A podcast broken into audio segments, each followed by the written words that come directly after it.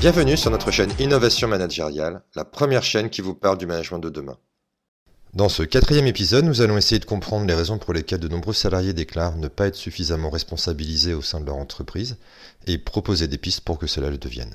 Bonjour Francis. Bonjour Michel. C'est notre euh, premier des dix principes, des dix messages que tu as définis dans le cadre de la démarche euh, que tu portes concernant euh, la culture de la co-responsabilité que tu préconises auprès des, des, entreprises. Et tu démarres en fait avec des éléments qui nous amènent à la réflexion, puisqu'il y a cette phrase Je ne suis ni ton père ni ta mère et tu n'es pas mon enfant.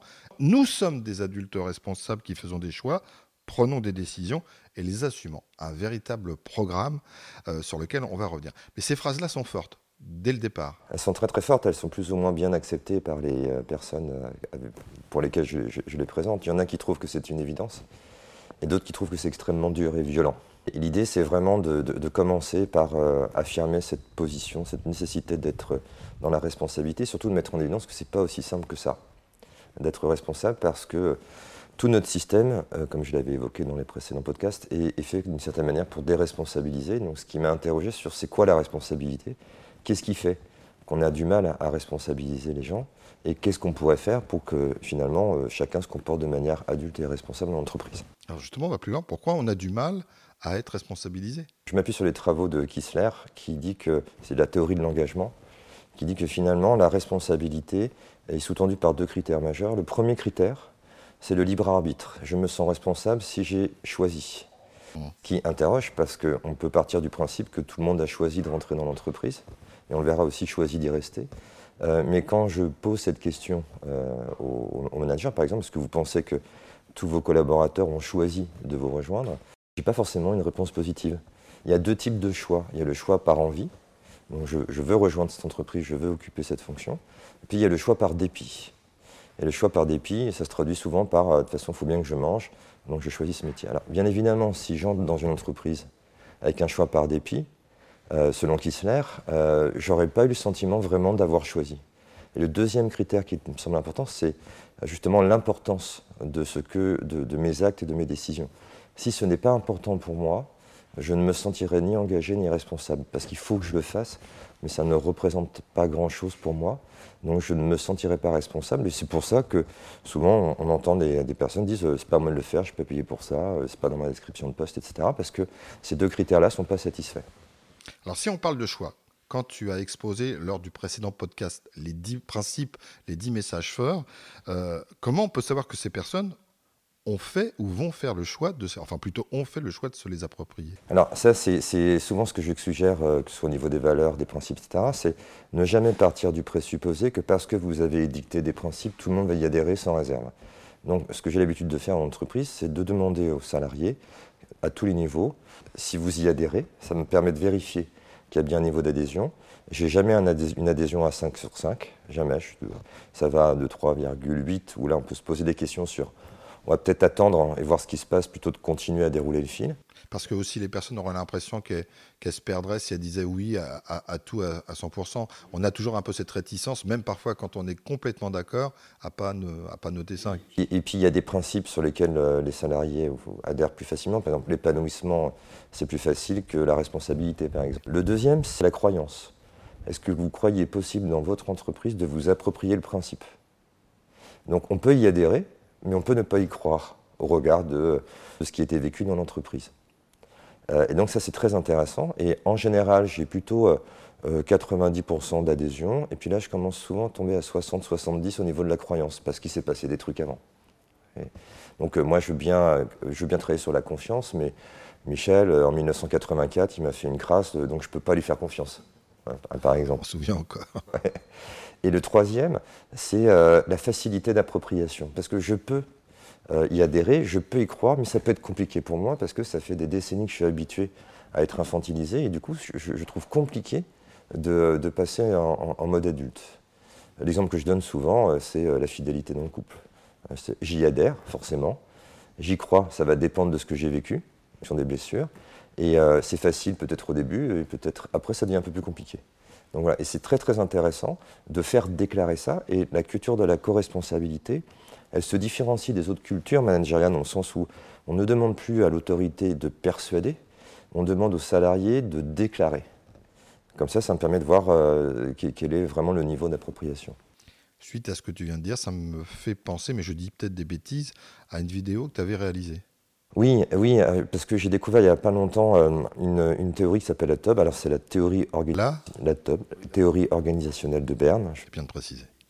Euh, qui, Eric Berne est le fondateur de l'analyse transactionnelle, donc a fait beaucoup, beaucoup de travaux sur les relations interpersonnelles. Il a, fait aussi, il a mené aussi des, travaux qui sont un peu moins connus sur le groupe. Et en fait, il s'est rendu compte qu'en entreprise, il y avait deux types de structures, les structures visibles et invisibles. J'ai schématisé ce modèle. Il y a deux axes un axe qui est euh, centré sur euh, tout ce qui est officiel, c'est-à-dire que je m'autorise à exprimer, et un axe qui est officieux, que je ne m'autorise pas à exprimer parce que ce n'est pas corporate, et puis un axe public et un axe privé. Un axe public, c'est ce qui concerne l'entreprise, nos, modes de travail, ça. Et l'axe privé, c'est ce qui concerne les individus, leurs ressentis, etc. Et quand on regarde tous les modèles d'organisation qui sont proposés, ils sont souvent dans ce qu'on appelle la structure visible. Donc c'est tout ce qui concerne l'entreprise et qu'on s'autorise à exprimer. Et toutes les difficultés que l'on rencontre sont souvent dans l'invisible. Donc c'est tout ce qui est officieux qu'on ne s'autorise pas à exprimer, ou à la machine à café ou dans les couloirs, et euh, tout ce qui concerne les individus. Et, l'idée, dans la co-responsabilité, c'est vraiment de dire, euh, on va mettre de côté tout ce qui est euh, dans le public, dans le visible, et on va essayer justement de traiter euh, tout ce qui est dans l'invisible. Et moi, ça m'intéresse plus de savoir ce qui est dit autour de la machine à café que lors des réunions officielles où on sait très bien que pour des X raisons, et ça c'est le conformisme social, on ne s'autorisera pas à dire des choses qui sont hyper importantes. Alors justement, quand tu parles d'adhésion, est-ce que les salariés, ils adhèrent véritablement aux règles de, l'entreprise euh, Si je me réfère aux travaux de Kalman, qui est un psychologue social, il dit voilà, euh, déjà les êtres humains, les individus ont tout intérêt à appartenir à un groupe. Euh, et pour qu'un groupe fonctionne, on, le verra sur le podcast de l'esprit d'équipe, il faut qu'il y ait des normes. Et, ce qui est intéressant, c'est d'identifier s'il y a une réelle adhésion ou si c'est plutôt une adhésion de surface. Et Kellman nous dit qu'il y, y, a trois principales raisons pour lesquelles un individu adhère à des normes euh, fixées par le groupe. Le premier, c'est la complaisance. Et le premier niveau, qui est la complaisance, c'est j'accepte publiquement de te dire que j'y adhère parce que j'ai pas envie d'avoir de problème. Mais en même temps, j'y crois pas. Je m'en fous. Donc, euh, c'est pas ce qu'on recherche. Il y a un deuxième niveau qu'il appelle l'identification, où euh, j'adhère aux normes du groupe tant que j'y trouve un intérêt personnel. Si je ne trouve pas d'intérêt personnel, eh bien, je vais euh, ne plus y adhérer, me démettre ou transgresser, etc. Et, ça, c'est pas vraiment ce qu'on recherche non plus. Donc on va plutôt aller du côté du troisième niveau, qui est l'intériorisation, c'est-à-dire que je fais les normes du groupe miennes, j'y adhère totalement, et euh, à, tel point que du coup c'est beaucoup plus facile pour moi de les incarner parce que ça fait partie de moi, ça fait partie de mes valeurs, ça fait partie de ce que je recherche, et c'est ça qu'on recherche à identifier euh, quand on a des, collaborateurs, d'où la notion de choix qui est primordiale. Euh, on peut tout à fait comprendre que travailler avec un, collaborateur qui a fait un choix par dépit sera plus compliqué que travailler avec un collaborateur qui a fait un choix par envie. Et, dans ce que je propose, c'est vraiment aller révéler et ne pas hésiter à en discuter, parce qu'après tout, tout est entendable. Hein. Il, y a des, salariés qui font des choix par dépit, qui font du bon travail, euh, au même niveau que ceux qui font un choix par envie. En revanche, si on regarde le circuit de la récompense, on se rend compte que quand il y a une difficulté, je prends la Covid par exemple, hein, ça met de la pression, etc., euh, on a eu plus de facilité à rebondir, on le verra sur l'épisode de, la résilience, euh, quand les salariés avaient fait un choix par envie, parce qu'ils ont continué à trouver des solutions, alors que ceux qui avaient fait un choix par dépit ont attendu de la part de l'entreprise qu'elle leur dise ce qu'il fallait faire. Alors justement, allons-y. Euh, qui est le plus responsable au sein d'une entreprise? Eh bien, il y, a un sondage qui, m'a fait, fait, réagir il n'y a pas longtemps, où la question qui était posée, c'est qui est responsable du bonheur des salariés? Petit A, l'entreprise, petit, D, petit B, pardon, le salarié, petit C, les deux. Et je m'amuse à faire ça quand j'interviens.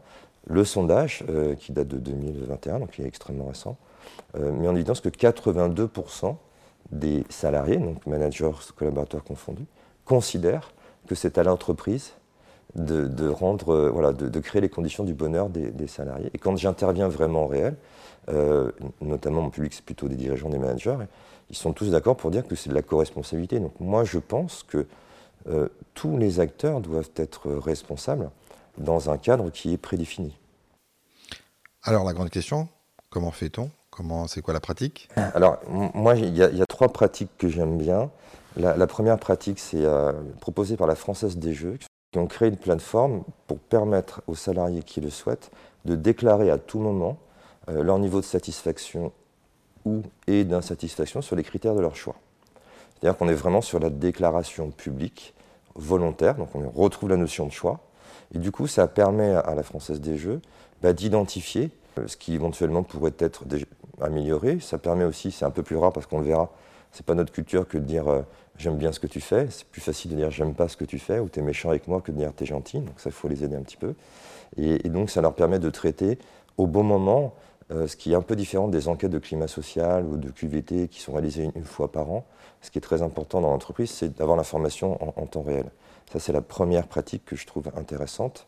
Il y a une deuxième pratique aussi que j'ai trouvée intéressante, justement sur euh, la, notion de, structure visible, c'est euh, faire une évaluation en fin de réunion du niveau de satisfaction de la réunion sur la base de critères prédéfinis. Est-ce que le résultat a été atteint? On peut faire une météo, on peut faire une notation. Est-ce que les échanges ont été constructifs? Et là, on voit bien la difficulté, et, là, c'est l'influence sociale, on voit bien la difficulté pour des personnes de pouvoir s'exprimer officiellement. Et, euh, souvent, j'utilise l'expérience de H, qui est un psychosociologue, qui a mis en évidence que face à un groupe, si on n'est pas d'accord avec le groupe, on ne va pas exprimer son désaccord parce qu'on a peur de se faire rejeter du groupe. Les travaux de H étaient, étaient simples. Hein. Il avait euh, sept complices, dont un, sujet. Et, en fait, il, avait une forme. Il demandait à chaque personne euh, de, de, dire à quelle forme cette forme correspondait sur la base de trois propositions. Les complices étaient tous d'accord pour donner une mauvaise réponse. Et en fait, le sujet a été mis en dernière position en termes d'expression. Et très très souvent, on s'est aperçu que la personne avait la bonne réponse, mais n'osait pas l'exprimer parce que ce n'était pas la bonne réponse qui était formulée par les autres.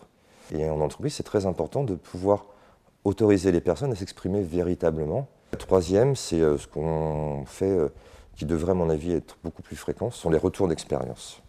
C'est-à-dire, je me suis engagé à faire ça, et euh, voyons voir ce qui a été, si c'est atteint ou pas. Euh, et, d'ailleurs, Kissler euh, donne un troisième critère qui je trouve assez important sur la responsabilisation, c'est que je me sens d'autant plus responsable que je le déclarais publiquement au plus grand nombre. Quand par exemple on fixe un objectif à un salarié, on est dans un bureau, on n'est que deux. Par contre, si je déclare mon engagement, mon objectif auprès de 20 collègues, 20 personnes, eh bien, si je n'atteins pas cet objectif ou je pense que je ne vais pas l'atteindre, je me sentirai d'autant plus responsable si je l'ai déclaré publiquement au plus grand nombre ce qui nous amène à faire par exemple des retours d'expérience en collectif, ce qui nous amène à faire euh, des, évaluations de, satisfaction des réunions en collectif, parce que du coup ça va renforcer euh, le sens des responsabilités. Très bien. C'était le premier des dix principes qu'on va balayer au fur et à mesure de tous ces podcasts, la responsabilité. Tu te rappelles le prochain? L'autonomie. Bingo, c'est exactement ça.